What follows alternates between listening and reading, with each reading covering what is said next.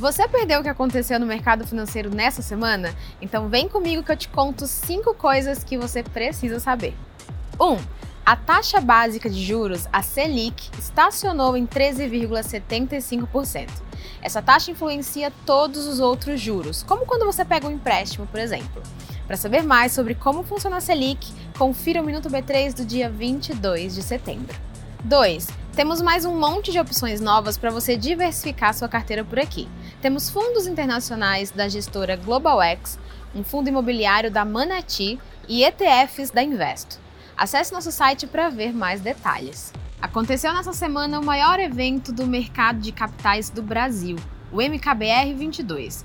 Se você não conseguiu acompanhar ou quer rever, é só acessar o YouTube da B3 que a gente deixou esse conteúdo salvo para você.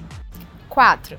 A B3 foi eleita a melhor instituição financeira para trabalhar segundo o GPTW. Quer fazer parte do nosso time? Então procura a B3 no LinkedIn, tem vaga aberta aqui. 5. A gente se juntou com a Faculdade de Tecnologia FIAP para inovar o processo de abertura de capital. O objetivo desse encontro era estimular que novas empresas estreiem na bolsa. No mercado de bolsa, o Ibovespa B3 caiu 2,06% e fechou a semana aos 111.716 pontos. A empresa com melhor desempenho do dia foi a Equatorial Energia, com alta de 7,75%. O dólar fechou em R$ 5,22 e o euro em R$ 5,07.